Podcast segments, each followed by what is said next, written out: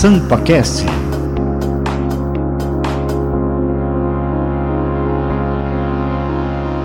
Estamos de volta com o SampaCast, hoje recebendo o vereador Gilson Barreto.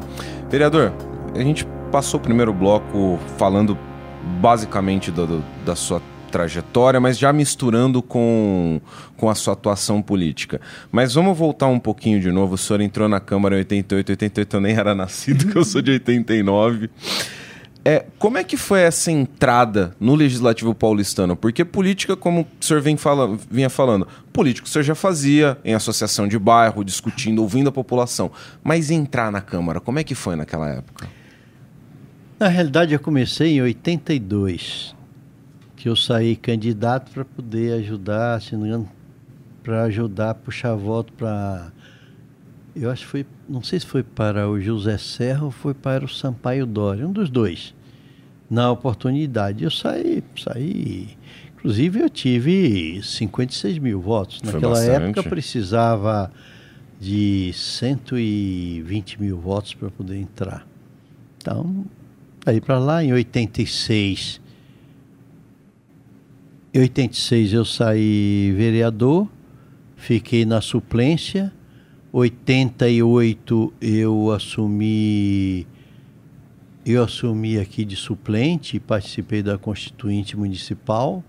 Meu nome consta aí da, da no mural da constituinte.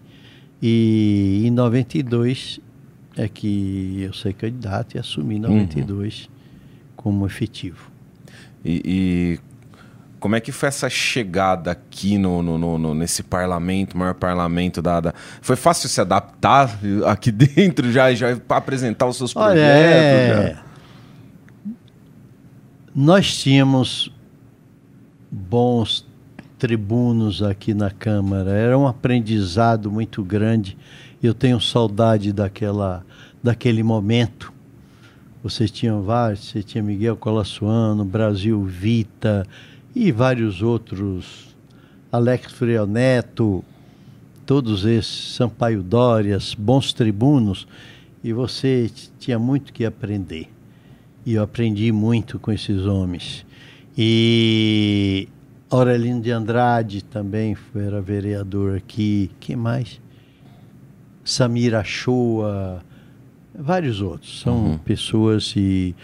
Mas quando eu cheguei, o, o, grande problema foi você se adaptar à questão da, da, da, da procedimento jurídico parlamentar, o procedimento parlamentar, porque uhum. o restante de usar tribuna, esse negócio eu já fazia em Sociedade Amigo de Bairro, usava minha terminologia lá da periferia, não tinha problema nenhum, era bem aceito e, e foi um aprendizado muito grande.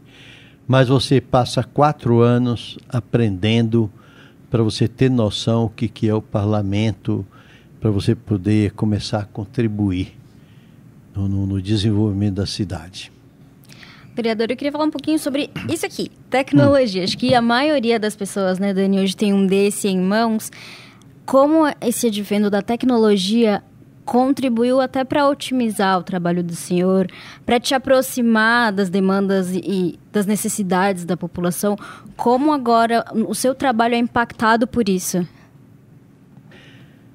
É, você você tem um público e você vem numa, num, num trabalho de, de, de popular que você não consegue mudar os teus amigos, que a gente não, não são eleitores, são amigos, uhum. é E você integrado nessas comunidades, você vai desenvolvendo de conformidade com que da maneira que eles também vão desenvolvendo. Então você não pode esquecer das tuas origens, se esquecer daquelas pessoas que foram os primeiros a estar tá aí com você, a lutar e te empurrar. Vamos, você tem condições, vai ser vereador, vai representar a gente. E isso você não pode perder esse. esquecer disso. E nós temos essa parte hoje da, da, da, da mídia, da tecnologia, que também você vai se adaptando e colocando. Hoje, meu gabinete, eu tenho é, a maioria das pessoas que trabalham comigo é desde o primeiro momento. Sim. Trabalhos também vão crescendo, vão se adaptando e vão desenvolvendo. E nós parlamentares, nós dependemos muito da, do corpo técnico de assessoria que nós temos. E são bons profissionais em geral, dos vereadores também. Porque se a pessoa não se adaptar, não, não forem bons técnicos, eles não têm como continuar. E todos eles se adaptam e você fica também, é, é você tem que ir se adaptando também. Então você vai gradativamente, você vai. O problema é o tempo. Mas o senhor você... tem uma presença bem, bem forte, uma campanha bem forte nas redes, né? Bastante postagens. Tem ainda, é bem humilde ainda, né? Tá se adaptando. Porque a gente é um pouco diferente. Existe dois, é, é, é vamos dizer, não vou dizer tipo, mas dois proceder de parlamentar. Aqueles que foram conhecidos pela mídia e através da tecnologia que ele tem, o, o, o, ele é claro nos objetivos dele e a quem ele vai prestar serviço como parlamentar. E tem aqueles que eu chamo de pisador de barro. Né? Uhum. Aqueles que ainda têm compromisso com, com a comunidade, aqueles que ainda vão lá para o fundão, que pisa o barro, que conhece uma, é aquela realidade, e tem aqueles que vivem da mídia. São dois, dois, duas correntes hoje de parlamentar. Estou falando isso vereador, deputado estadual, deputado federal, Sim. senador. Tem parlamentar que não, não passa da moca para baixo. Ele nunca foi lá e se ele for, ele vai se perder. é brincadeirinha, maneira de falar. Mas não conhece. E a realidade lá do fundão é diferente.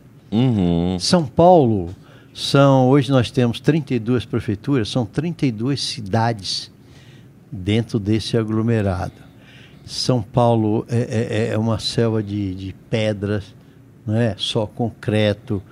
Mas é uma cidade maravilhosa. Isso aqui serve de exemplo para todo o Brasil. Tudo, os outros estados copiam São Paulo. Sim, sim. E às vezes eu sempre falo aqui no, no parlamento para chamar a atenção que tudo que acontece no parlamento municipal é copiado pelo Brasil para servir de exemplo também. Quando você apresenta um projeto, às vezes muita você recebe projeto bom, você recebe é, é, telefonema de outro estado pedindo o projeto para apresentar.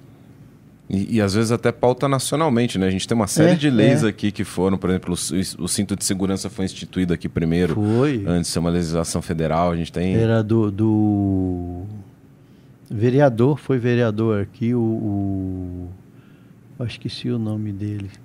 Aí o prefeito Maluf puxou para ele a glória do cinto de segurança. É, mas é uma conquista do parlamento. É verdade. mas é, é, você vai de, de conformidade. Por exemplo, em 92,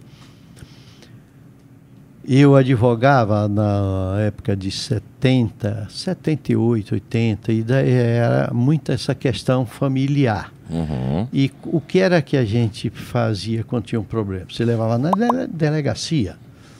A mulher apanhava um desavença, apanhava, você levava na delegacia, como advogado, né? E acompanhar. Chega lá, o delegado atendia, mandava a mulher de volta para casa. Então, um dos fatores que não existia em São Paulo, casa de apoio à mulher quando derivado de violência, a, a, a, de minha autoria. Que aí foi criado a primeira casa para acolher as mulheres derivadas de violência, fosse na delegacia. Hoje nós temos hoje a delegacia da mulher, várias casas foram criadas, é, outras com outros nomes, e hoje Sim. já existe um acolhimento. Mas e o governo, termo, o governo assumiu essa responsabilidade de acolhimento. Outro também projeto que eu apresentei logo de imediato foi o projeto de escolas para é, crianças de necessidades especiais. Uhum. Aí foi até na época do governo Erundina, aí vieram o pessoal, criticaram que não podia discriminar e me pediram para criar salas de aulas para jovens necessidades especiais. Foi criado também de minha autoria dessa oportunidade. Inclusive, é, falando ainda sobre esse público de pessoas com deficiência, o senhor também foi responsável aí por destinar cerca de 3 milhões para a ACD, e o que é de grande valia e de grande ajuda. Eu queria saber como foi feito o estudo para a distribuição desse recurso, onde foi empregado, se foi mais para adquirir equipamentos, se foi mais para acessibilidade. Eu tenho um respeito muito grande pela ACD e precisa sempre de ajuda. E quem o, as pessoas, os empresários que trabalham também trabalham graciosamente lá. Hoje, em termos de, de prótese, hoje eu acho que no Brasil, no Brasil, no seu mundo aí que tem hoje muita tecnologia, mas é um dos locais onde melhor desenvolve trabalho. E eles estavam precisando é, aumentar a sua oficina de, de, de trabalho e foi aumentado em 10 mil metros quadrados para prótese e eu ajudei com uma emenda parlamentar de 3 milhões e outros parlamentares eu acho que ajudaram também, a prefeitura deve ter ajudado em termos de convênio e foi um trabalho muito grande. Eu ajudo também a Confederação Brasileira de Deficientes Intelectuais. É, nós estamos agora temos a Copa de Futsal Dal, que já somos campeões já há dois anos. E esse ano nós vamos, o ano que vem, acho que vai ser na Turquia. Vamos ver se traz a terceira, terceira Copa. A gente ajuda também, nós estamos ajudando eles conseguirem uma sede no, no na região da Zona Leste, com uma quadra para desenvolver o trabalho social. Eu sou muito sensível a essa questão das necessidades especiais, que é um, um público alvo que ficou muito é, à margem do processo, uhum. né, que a gente precisa investir e, e reconhecer que realmente as, esses jovens, principalmente, as pessoas precisam de muita ajuda. E a gente tem uma responsabilidade. A sociedade é, é, tem um dever, né? O Rotary desenvolve muito essa questão da, da, da, da, da vacina do, da polio, né? Uhum. Poliomielite. O, o Rotary é uma das entidades que erradicou a poliomielite no mundo com ajuda financeira. É que ninguém divulga, né? E ainda acompanha de perto essa questão.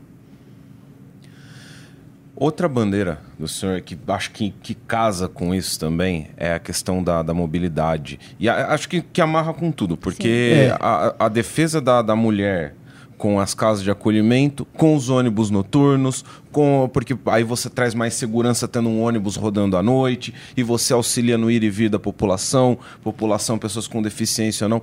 É, queria que o senhor falasse um pouquinho também do porquê. Você vê, o ônibus noturno. Não tinha ônibus noturno em São Paulo. Eu que apresentei o projeto Sim. de lei, tornou lei o ônibus noturno em São Paulo.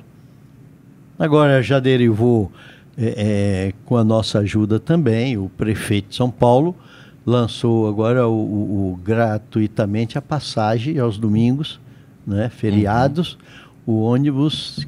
Isso aí é, é, é de uma importância tão grande para dar lazer para as pessoas que precisam. A gente olha, oh, mas quem que vai pagar a conta? Não importa quem vai pagar a conta. Você uhum. sabe o que a pessoa não ter oportunidade de pegar seu filho, não ter dinheiro para pagar a condução, sei lá do fundão, vir aqui no Ibirapuera, visitar o Ibirapuera, Sim. que é um cartão de visita, vem olhar o Teatro Municipal de São Paulo, não é? o Museu da Língua Portuguesa, tudo isso em São Paulo que pouca gente conhece e precisa conhecer. Né? Então, são essas coisas que da mobilidade. Hoje o, o modal de ciclista também hoje cresceu muito. Ah, Hoje existe a Zona Azul, não é? Sim, das motos. Mas você sabe que eu apresentei o projeto de, de, de via para moto foi em quando é 96, se não me engano, fiz o projeto e não foi foi rejeitado o projeto. Poxa, É, de via para moto, que hoje é a, a via azul Sim. sim. que a prefeitura fez, mas graças a Deus sempre aparece o iluminado e, e- e faz coisas, mas são coisas de outrora que hoje a cidade podia já ter já ser toda moldada quando abrir essas avenidas, tudo já que é uma realidade, né? Projeto também de, de moto para eh, moto eh, de saúde para é? Como é o nome? É, A, a- a ambulância, a- o atendimento móvel de ah, moto? De moto, é. Sim. De saúde, através da moto também. A motolância. pro- É, motor, é. Eu não sei como é que ficou esse projeto, mas foi de minha autoria também. A gente tem muita, muitas ideias aí. A mobilidade na cidade de São Paulo, hoje o modal metrô é a solução, as cidades. Agora, é muito gozado. Se não investirem na periferia, não tem como resolver o problema social de São Paulo. Você precisa ter eh, ginásio poliesportivo na periferia, você precisa ter teatro, você precisa ter eh, eh, melhores condições. Ninguém quer sair de lá para ir lá para o Clube Pinheiros. Certa vez, o, o- conversando com o pessoal da, da região de Pinheiro, dos clubes, e nós tivemos aqui uma reunião, eles queriam eh, isenção de IPTU. Eu falei, tá bom. E para os clubes de, daí do, do fundão, o que é que vocês andam fazendo? Vocês fazem algum investimento? Esse dinheiro do tributo que vai ser investido lá, vocês vão levar para onde esse dinheiro? Vocês ajudam?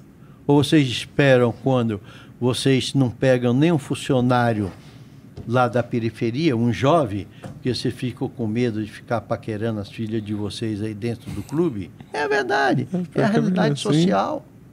Não é? Sim. Ah, não sei o quê, não sei o quê. Não sei o que o quê. Tem que investir lá.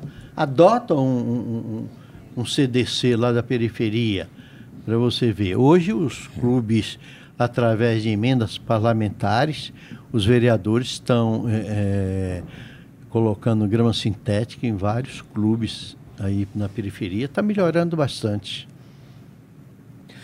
E, vereador, toda essa história, todo, todos esses projetos, é, tem alguma história de bastidor que o senhor pode contar pra gente, que te marcou, que foi interessante, que foi alguma coisa assim? Deve ter muitas, né? Tanto tempo de, de, de casa, mas alguma coisa que te chamou, que, que o senhor lembra, que assim, é um caos é, interessante pro público saber também? Olha, eu, eu estou aqui na realidade efetivo desde 92. Não sei de nada. Nunca vi nada. Sou um eterno aprendiz. Não, é falando sério, hoje a gente tem é, é, muitos embates aqui, principalmente eu já fui. Hoje eu, eu apoio o governo de São Paulo, o prefeito, a prefeitura de São Paulo. Já fui oposição. Nós já batemos muito nos governos é, é que a gente fazia oposição por questões de coerência. É quando ia aumentar a questão do, do tributária, que a Uhum. gente era contra, batia muito. É, que mais? É, quando é projetos indigestos, né, que não é bom para a população, então a gente fica triste, tem que bater, brigar, lutar. Aquelas aprovações à meia-noite, a zero hora, que era muito complicado, sempre era projetos indigestos.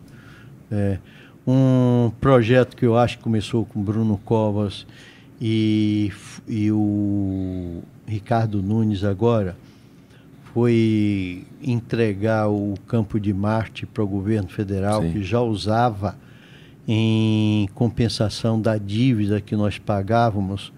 é, é, nós pagávamos 354 milhões por mês de juros.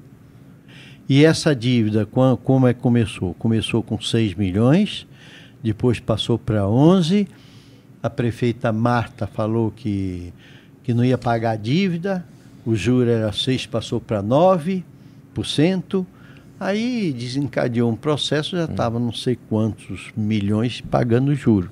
Hoje nós temos dinheiro para investimento, que hoje a prefeitura está investindo em canalização de córregos, área de risco. Tem regiões aí, tem subprefeitura, teve mais de 300, 400 milhões de investimento. Sim. Você fala, pô, mas onde apareceu esse dinheiro? É área de risco, tem que fazer mesmo. Existe a tabela de preço da prefeitura, vai lá faz. Ali aquele córrego você tinha o esgoto, a céu aberto dentro do córrego, todo aquele pessoal morando próximo ao córrego, aquele mau cheiro. Hoje não, hoje foi canalizado esses investimentos dos últimos 3, 4 anos. A rede de esgoto vem, passa por dentro, é, é, é, canalizando todo o esgoto das casas e levando para recuperação do, do, do, do, problema do esgoto, de, de, Como é que é? Fazer o. Recuperar, né? Sim, recuperação fazendo. Então, a gente é um governo que eu digo que, em termos de desenvolvimento, nós tivemos bons prefeitos aqui em São Paulo, bons. Tem uns que acertam, outros não acerta tudo. Levando, é, mas, mas o parlamento tem um papel muito importante. Eu acho, eh, se você quiser consertar essa cidade, esse estado, esse país, você tem que ter o voto consciente. Enquanto a população não se conscientizar que o voto dele é importante, ele nunca vai consertar. E eu critico, às vezes, algumas organizações sociais que vem do, da, da época de 64, que não, não posso me envolver com política, eu não posso, não quero saber, eu não vou ficar discutindo política. Por que não discutir política? A política está na vida da gente. Não, é? não quero que discuta a questão de política partidária.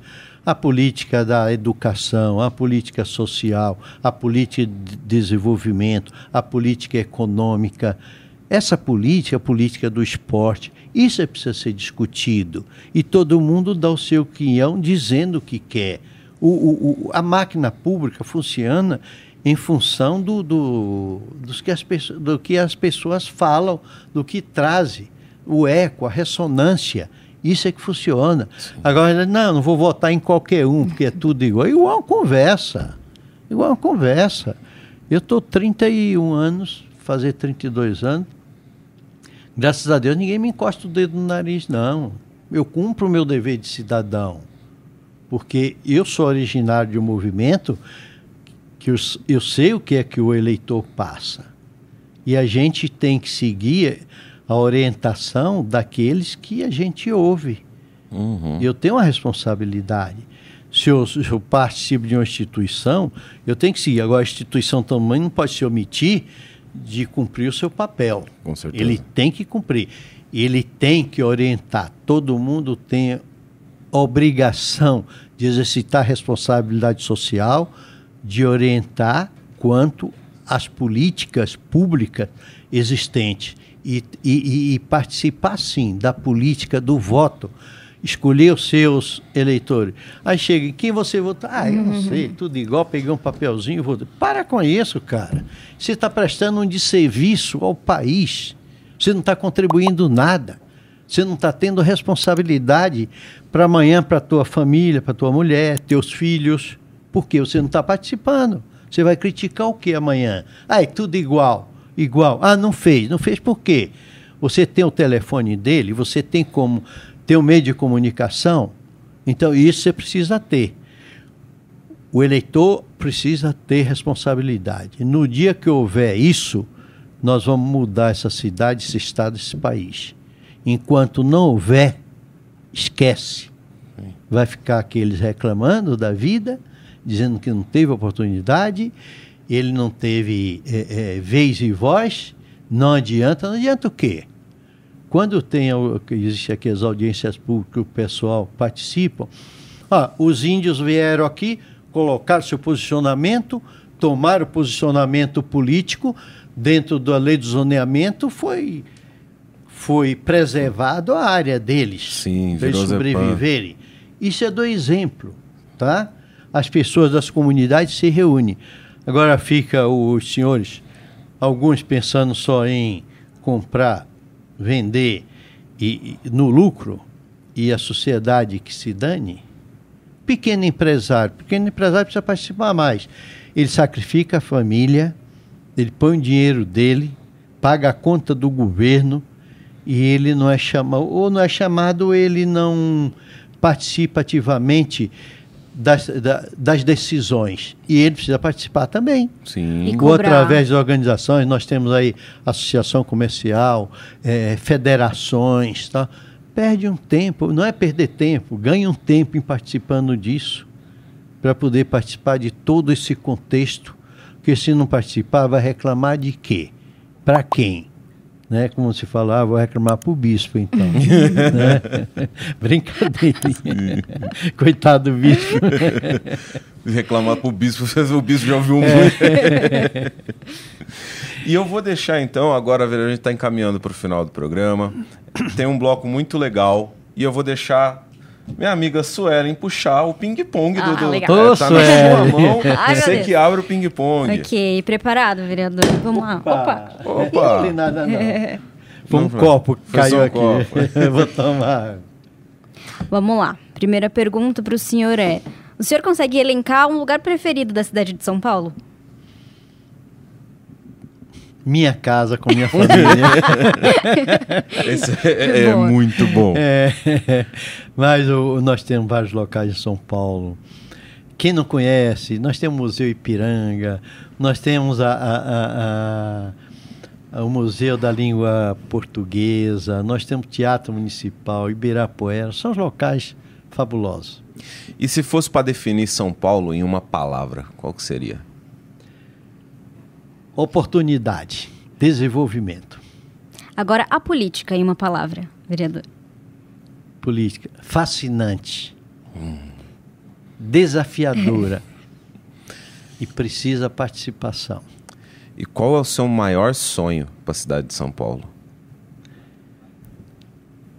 é acabar com a desigualdade. E todo mundo ter menos é, 90% de quem não tem hoje ter sua casa própria, Nossa. seu lar. Seu conselho para o Gilson Barreto do passado. Faria tudo de novo. Tudo de novo? Tudo de que novo. legal.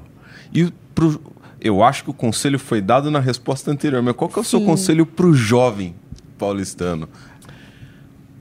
O jovem hoje é, é, a- tem que aproveitar a tecnologia, mas também está indo para um caminho muito complexo. Eu acho que tem que se envolver mais nas questões. Hoje, é, a questão social hoje vai direcionar para a política. Hoje tem que olhar a questão social acima de tudo porque o- o mundo mudou, as coisas mudaram, a sociedade mudou, as pessoas com essa doença que tivemos da pandemia, isso aí mudou, inclusive a mentalidade de muita gente. Nós temos muitos, muitas questões de, de, de psicológica. É tanto que eu apresentei o projeto para que os postos de saúde eh, se adequ adequem às novas patologias existentes de que derivada da, da, da pandemia.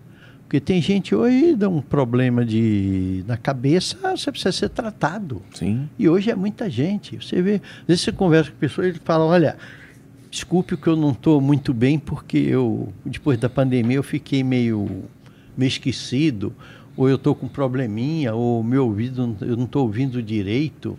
Isso é um negócio muito sério que o, o, o- o Estado, em termos de governo, de, de serviço público, precisa reavaliar bem isso aí para poder fazer.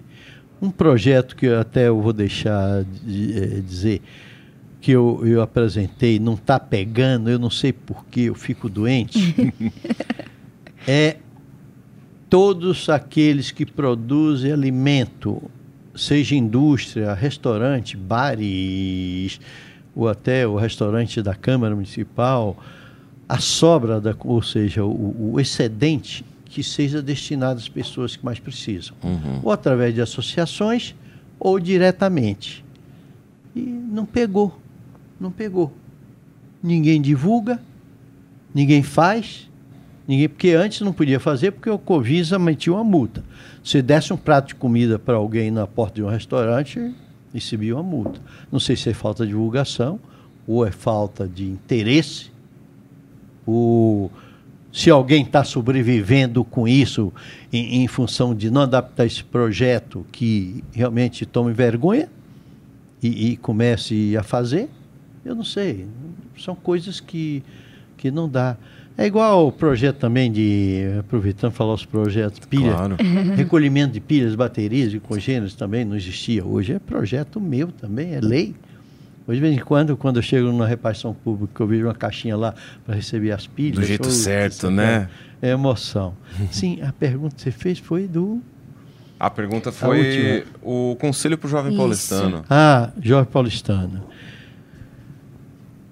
Não fique omisso ao processo. Procure participar, principalmente das questões sociais. É, ajude, ou na igreja, ou numa associação, ou num clube de serviço. co- Comece a integrar. É lá que você vai desenvolver, que você vai ter um aprendizado que você não vai ter na tua escola nem na faculdade. E é aí que você começa, principalmente se quiser entrar na vida pública, vá conhecer primeiro os problemas da sociedade para você poder representá-lo com dignidade. Agora, vereador, saindo do momento ping-pong um pouco, o senhor pensa em reeleição? Ou o que o senhor pensa para esse cenário político no futuro? Olha, eu penso em reeleição. Eu vou sair candidato no próximo ano, é porque ainda eu estou. Eu reconheço que eu estou bem todo pique. Eu trabalho muito. É, sábado não é brincadeira, não. Período da manhã eu saio. Sempre as pessoas pedem, quer ver a gente, quer cumprimentar, tem uns problemas para resolver e eu vou. Eu estou todo pique, graças a Deus eu estou bem de saúde, não tenho nenhum problema. Só diabetes, mas eu controlo. e fim de semana, só domingo, depois das 13 horas, aí eu vou para casa ficar com minha família. mas vou sim, vou sair a reeleição ano que vem a vereador no nono mandato. Nono mandato. É. Decano da casa. Vereador, gostou do bate-papo? Ah, adorei, viu? Muito bom, excelente. Isso precisa a pessoa conhecer um pouco a gente, né? Sim. O passado, porque as pessoas vezes pensam que a gente nasceu em berço de ouro, né? Eu, Pensa. com nove anos de idade, eu tomava numa fazenda meu pai, uma chacrazinha, criava boi, eu tirava leite de vaca com nove anos de idade, cinco vacas. Sim. Cinco horas da manhã tinha que estar lá Tinha e que estar lá puxando. levar o leite das crianças. Então, vereador, fica o convite para uma, pra uma, pra um segundo programa. A gente tem, tem mais. né? Pro... Eu sei que faltou projeto pra caramba. Ficou muito a explorar ainda, são muitos anos, né? É, Ficou, tem muitos ficou projetos. bastante. Mas agradeço de verdade. A- a- agradeço de verdade a você ter vindo aqui, vereador, conversar com a gente. Para mim foi uma terapia fabulosa, viu? É Olha, isso, Su, obrigado de verdade também. Mais um. Pro... Pô, volta, volta pra gente pode fazer deixar. mais.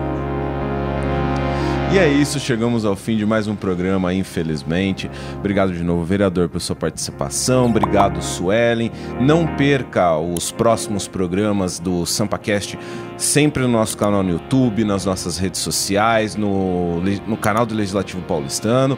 E para quem quiser ter mais informações também, a gente tem o portal da Câmara e todo o resto. Rede Câmara São Paulo, sua conexão com a política da cidade. Até mais. SampaCast